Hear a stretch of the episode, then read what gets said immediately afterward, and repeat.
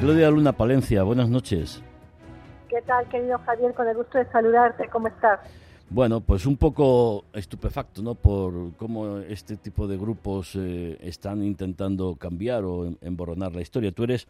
periodista mexicana, además eh, en tu país tu presidente López Obrador eh, ha criticado bastante, incluso ha llegado a, pedir al rey de España que, que, pida perdón. Yo estoy pensando que quizá tenemos que pedirle a los árabes que pidan perdón también por los todos los años que estuvieron aquí o, bueno los americanos con los indios Sioux. No lo sé hasta dónde puede llegar este revisionismo. Hemos leído un artículo tuyo en Atalayar, El laberinto del odio, donde yo creo que sitúas adecuadamente lo que está ocurriendo. Claro que sí, Javier. Mira, yo creo que es un revisionismo estúpido, eh, fuera de todo sentido, fuera de siglo, fuera de momento, y que lo único que busca es eh, lubricar nuevamente los, los mecanismos eh, del odio. Citaba yo en este artículo El laberinto del odio, pues a este escritor universal mexicano, Octavio Paz, con este libro que él escribió, El laberinto de la soledad, un libro que publicó en 1950 este magnífico eh, escritor premio Nobel, bueno, pues eh, decirte, decirte que en efecto este laberinto de la soledad desdibuja eh, pues a este em, al mexicano promedio que lleva intrínseca pues una serie de contradicciones que no lo dejan no, no, no lo dejan superar pues una cierta parte de la historia que lo ha formado. Y decía Paz que lo que había que ver es eh, que el mexicano viese en su propio espejo pues la respuesta de sus propios problemas y no buscar en el pasado no eh, las respuestas a algo que ya no puede ya no puede ser más. Y lamentablemente vemos como eh, el gobierno de Andrés Manuel López Obrador este gobierno que se ha escorado pues hacia un nacionalismo como te digo fuera de todo tono y de todo sentido ahora busca distraer la opinión pública en el país azteca en un momento en que no hay una agenda nacional y que pues tenemos un presidente en México que improvisa en su día a día la agenda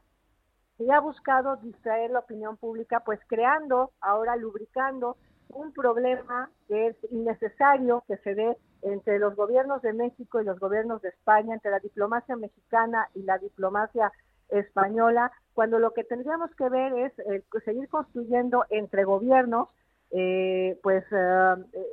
el andamio, ¿no? El andamio, ¿no? A, tener un futuro binacional, pues más, más cercano, más sólido, más constructivo. Afortunadamente el entendimiento entre los pueblos es magnífico, pero sí en efecto creo, Javier, que esta reconstrucción de este discurso que trata de empoderar este tipo de minorías, ¿no? En este caso ahora los indígenas, eh, tratando de rescatar eh, esos cadáveres del pasado, que no tiene caso el que, suceda, pero lo hacen porque es necesario ahora para ellos el realimentar el odio, el realimentar el resentimiento, no en nosotros, que somos las generaciones actuales, las generaciones que ya estamos formadas, sino sobre todo en un discurso dirigido, que es para mí lo más preocupante, a estos niños, a estos adolescentes, a estos jóvenes que están en formación y que ahora, si no venían enterados de, del tema, eh, pues de esos resabios no atávicos que a veces hay personas que no superan y que tiene que ver con la conquista o con la independencia o con el colonialismo, bueno, pues ahora son ellos los que están recibiendo este mensaje que en realidad lo que esconde es el decir, nosotros somos los buenos, ellos son los malos, ellos nos han hecho daño, ellos nos han conquistado, ellos han masacrado, ellos han hecho pues eh, una serie de daños por los cuales ahora, 500 años después, tienen que pedir perdón. Esto es un, un revisionismo que coincido contigo, totalmente desfasado, pero que sobre todo va a lubricar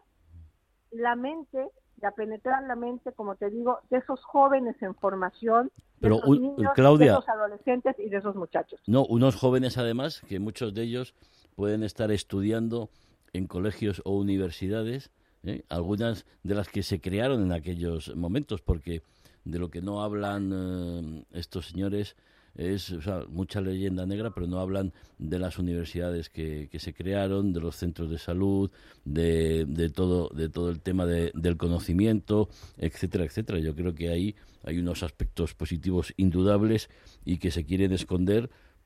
precisamente porque sus intenciones son más que aviesas, ¿no?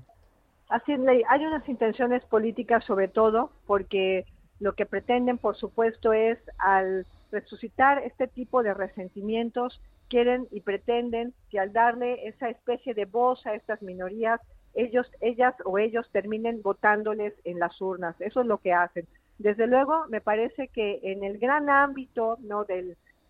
mexicano eh, culto, del mexicano que conoce España, que tiene raíces con España, que tiene familia, que comprende y que ha estudiado la historia, desde luego que eh, sabe lo importante que ha sido esta bifurcación entre dos pueblos hermanos que han creado un gran vínculo a través de la hispanidad y que a través de esa hispanidad han construido pues juntos una civilización, una lengua, una cultura, una, un arte eh, que traspasa que, y que va a seguir traspasando los siglos de los siglos le guste a quien a quien no le guste o a quien le guste. Entonces creo que eso es quizás lo más importante. Lo lamentable es que todavía pues a personas como Andrés Manuel López Obrador presidente de México le queda pues la mitad del gobierno. Eh, ha intentado gobernar la primera mitad eh, hablando de subastar el anterior avión presidencial. Ha intentado gobernar también persiguiendo a los políticos que él cree que hay que perseguir eh, aduciendo temas de corrupción. Y ahora pues a mitad del mandato se ha sacado de la chistera el que la monarquía española tiene que pedir perdón por los 500 años de la conquista. Y, está pues elucubrando ahora el mandarle a España lo que él cree que va a ser un dardo envenenado cambiando al embajador eh, a la actual embajadora eh, María Carmen Oñate por eh, pues un, el actual gobernador de Sinaloa, eh, Quirino, que pues bueno, parece que se perfila como el nuevo embajador de México en España y además anuncia el presidente de México que la próxima eh, encargada de cultura de la Embajada de México será precisamente una poeta, una muy destacada poeta indígena, pero lo remarca, ¿sabe? Remarca, es decir, les voy a mandar una poeta indígena como si significase para España el que mandaran, como te digo, eh, eh, pues una cachetada con guante blanco cuando creo que aquí en España somos lo suficientemente inteligentes,